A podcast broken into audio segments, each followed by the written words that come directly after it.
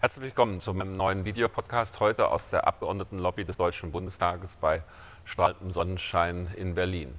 In dieser Woche ist eine wichtige Entscheidung gefallen, ziemlich weit von uns in den Vereinigten Staaten. Nämlich, wir wissen jetzt, dass Barack Obama, der Präsidentschaftskandidat der Demokraten, für die Präsidentenwahl am 4. November sein wird.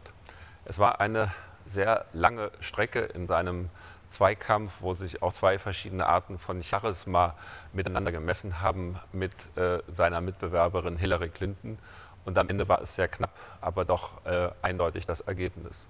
Auch sehr interessant, wie äh, groß das Interesse war, auch in unserem Land, aber eigentlich überall auf der Welt, an diesem elementaren Erlebnis einer demokratischen Auseinandersetzung, was übrigens auch zeigt, welche Dynamik eigentlich in äh, dem Amerika auch nach acht Jahren äh, der jetzigen Präsidentschaft äh, vorhanden ist, jedenfalls als Potenzial, das man wecken kann. Und das ist Barack Obama eigentlich sehr gut gelungen.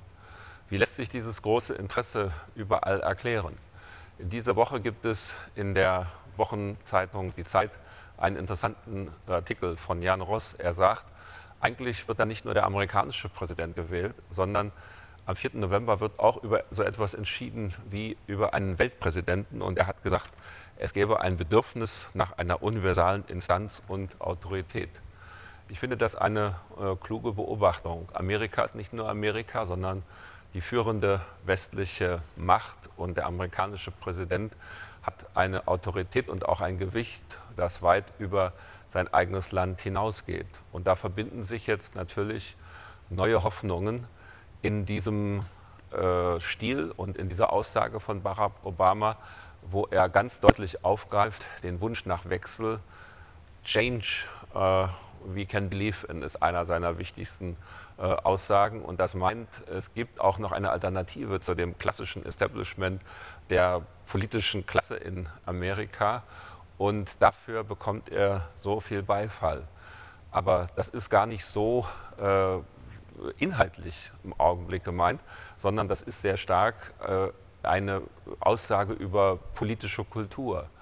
Und er deutet dabei an, dass es vielleicht eine neue Phase, ein neues Amerika geben könnte, das doch mit einer stärker werteorientierten Annäherung globale Politik, Verantwortungspolitik äh, im internationalen Rahmen machen könnte. Das sind zwar noch nicht sehr konkrete Aussagen, aber das macht die Faszination aus, auch außerhalb des Landes, dass vielleicht hier wirklich ein neues Kapitel anfangen könnte.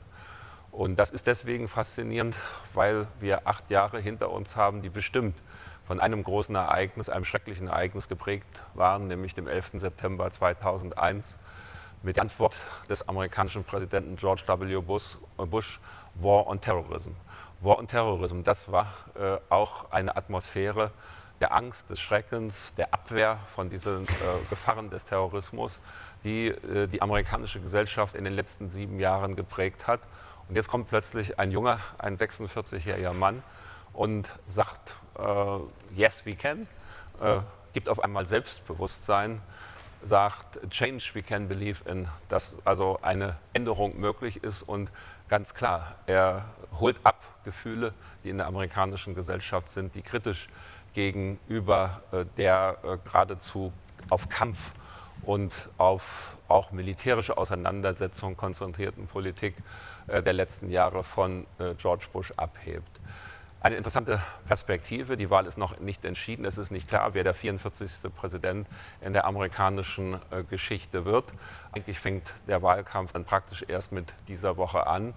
Aber äh, es ist interessant, der Frage nachzuspüren, warum eigentlich wir alle mit betroffen sind von dieser elementaren demokratischen Auseinandersetzung in der führenden westlichen Macht. Vielen Dank für Ihr Interesse. Bis zum nächsten Mal.